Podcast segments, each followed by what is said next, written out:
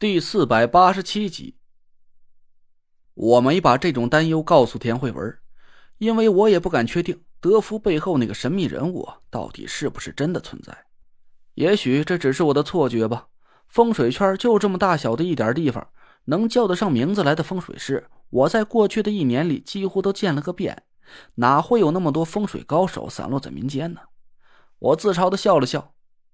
真正有本事的风水师。几乎都在一些秘密部门任职了，他们轻易不会在民间露面，而且他们自重身份，绝不会参与到民间财团的经济往来当中，这不是自绝前途吗？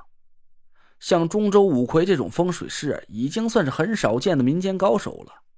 就算是德福背后真的有一个神秘人，我估摸着能耐也不可能在纳若兰之上了吧？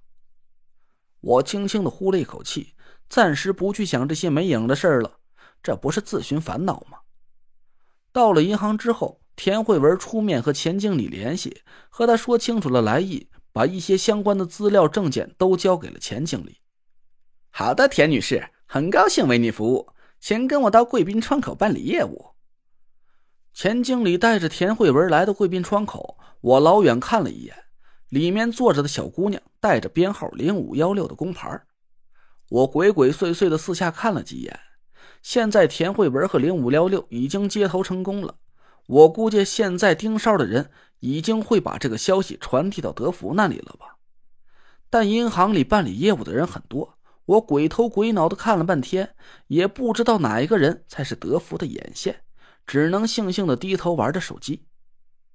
可能是上边打了招呼的原因吧，我们很快就办理好了开户业务。我和田慧文离开了银行。我紧张的问他：“现在去干点什么？”田慧文突然对我撅起了嘴：“你说，从咱俩结婚以后，你陪我逛过街没有？”我愣了一下，仔细想了半天，尴尬的笑了一声：“好像还真没有。这一整年时间，我哪有时间和心思去逛街呀？每天都提心吊胆的，生怕解不开咱俩的天命诅咒。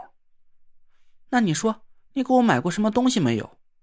呃，也没有。”哼，你可是给宁家小姐买过胸针了，你还陪她逛街，陪她一起吃东西，你才不是没时间没心思呢，你就是不肯陪我。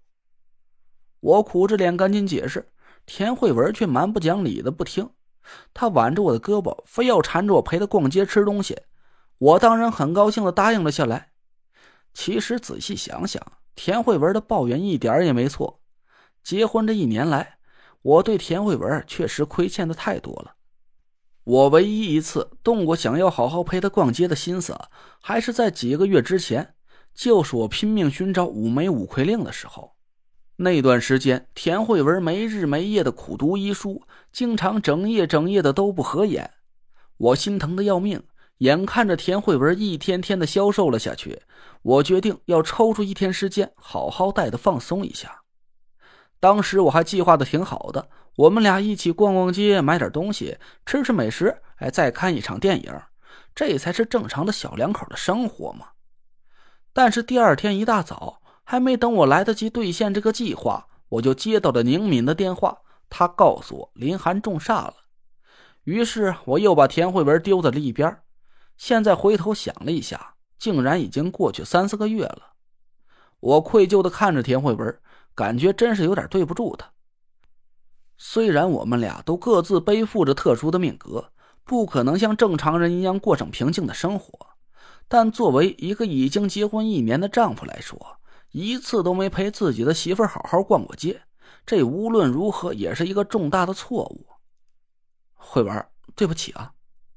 我把田慧文抱进怀里，她扑哧一声就笑了起来。好了，我跟你说着玩的。我也知道以前你没有时间陪我，是因为要解开我们的天命诅咒，让我们好好的都能活下来。现在我们都没事了，你是不是该表示一下？我低头在他嘴唇上啄了一口，笑着点了点头。这必须好好表示啊！择日不如撞日，咱就今儿个吧。咱先去逛街，你瞧上什么呀，咱就买什么。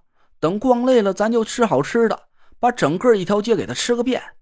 晚上再看场电影，只要你乐意，咱包场看，甭心疼钱啊！反正有师兄那冤大头呢。我一会儿就给他打电话，让他把那五个亿给咱打过来，咱可劲儿的花。田慧文让我逗得腰都乐弯了，我看着他笑眼如花的脸，突然感觉有点恍惚。结婚整整一年了，我竟然都没时间去好好看过他几次。我还记得我和田慧文第一次见面，是我刚到中州的第二天，我去商场里买衣服，结账的时候遇到了潘浩和田慧文。当我看到田慧文的第一眼，我就被惊呆了。这个姑娘好漂亮，但是可惜她中了很深的煞，白嫩的脸蛋上满是浓郁的青黑色煞气。隔了几天。我去田天祥东郊那块地皮给他解六合煞，又见到了田慧文。那是我们头一次单独见面，我趁机偷偷的看了他几眼。凤佩的气息压住了田慧文身上的煞气，她的脸蛋啊白里透红，水灵灵的。又过了没几天，我和田慧文啊就结婚了。